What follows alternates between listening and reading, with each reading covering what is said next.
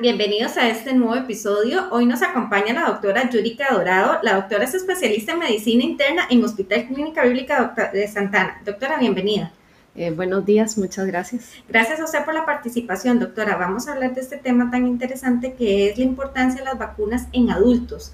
Doctora, tal vez para iniciar con este tema, si nos comenta qué son las vacunas y cómo se trabajan.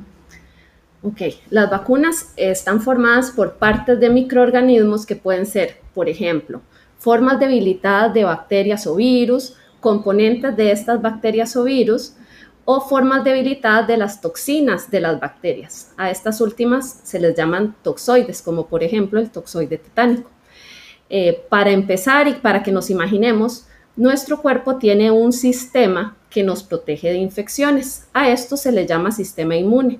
Cuando el sistema inmune reconoce un organismo extraño, por ejemplo, un virus o una bacteria, crea anticuerpos.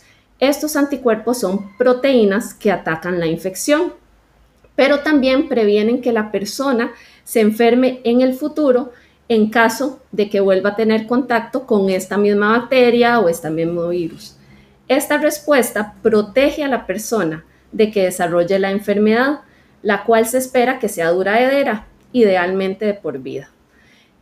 Por ejemplo, todos los que tuvimos varicela durante la infancia, es poco probable que la volvamos a tener, aunque tengamos contacto con alguien que tiene varicela. Las vacunas funcionan de la misma forma. Sin embargo, no causan que la persona se enferme, sino solo que produzca los anticuerpos. De esta forma se previenen enfermedades que son severas en la mayoría de, los de las vacunas en los adultos se administran por vía intramuscular o subcutánea, o sea, por debajo de la piel, usualmente en el músculo deltoides, que es el músculo que queda en el hombro, eh, arriba en el brazo. Claro, doctora, ¿y quiénes se deben de vacunar en específico? Bueno, está globalmente aceptada la importancia de la vacunación en niños. De hecho, los porcentajes de vacunación de niños en nuestro país son muy altos.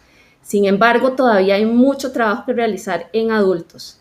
En condiciones generales, se debe vacunar a los adultos sanos y también a aquellos que tienen un riesgo aumentado para desarrollar una infección en particular. Por ejemplo, residentes de hogares de cuido, de dormitorios escolares, de cárceles, trabajadoras de la salud, viajeros a países en específico, entre otros. Sin embargo, aquí quiero recalcar la importancia de consultar con el médico tratante acerca de las vacunas recomendadas para cada persona y cada eh, caso en particular. Eh, las contraindicaciones reales son muy raras, es decir, las personas que no se pueden vacunar son, los casos son esporádicos. Eh, las vacunas se deben evitar solo si hay una contraindicación verdadera. Dentro de estas contraindicaciones están, por ejemplo, Reacciones de hipersensibilidad severa. Por ejemplo, alguien que tuvo una anafilaxia o una reacción eh, alérgica severa previamente a una vacuna.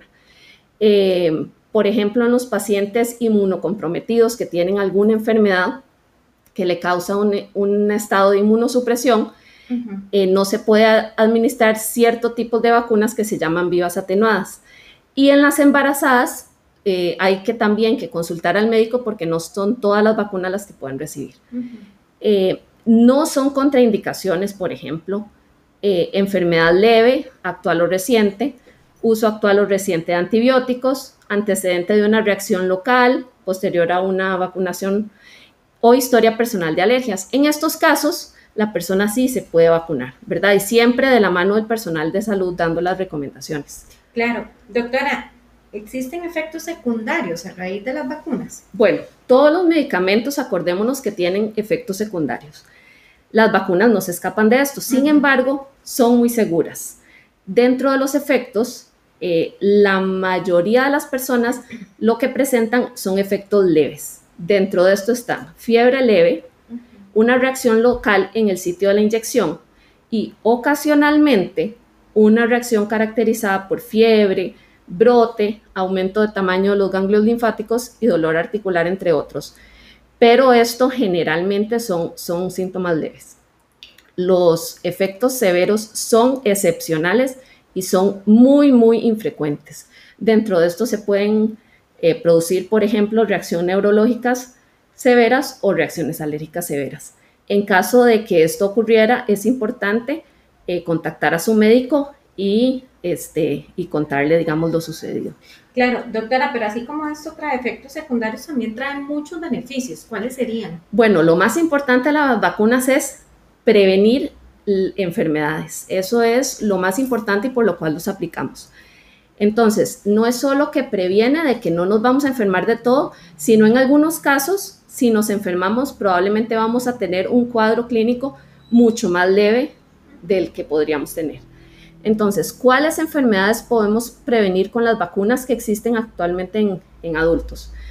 Eh, ejemplos, la influenza estacional, el neumococo, que causa este, neumonías, eh, difteria, tétano y pertusis, sarampión, rubiola, paperas, varicela, zóster, el papiloma humano, hepatitis A, B, meningococo y hemófilos influenza.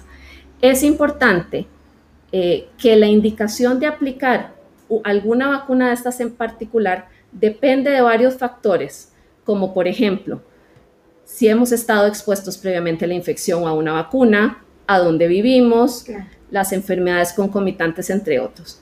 De ahí la importancia de que sea un profesional de salud el que dé la recomendación de cuáles vacunas sí están indicadas y cuáles vacunas no están eh, indicadas para un caso en particular. Claro. Doctora, muchísimas gracias por la participación, más bien. Ah, con mucho gusto. Le recordamos que ella es la doctora Yurika Dorado, especialista en medicina interna de Hospital Clínica Bíblica Santana. Si usted desea que la doctora eh, exponga algún tema a su interés, nos puede escribir el correo podcast y además si desea más información sobre la doctora Yurika Dorado, pueden llamar al 25 22 10 Doctora, muchísimas gracias nuevamente. Con mucho gusto.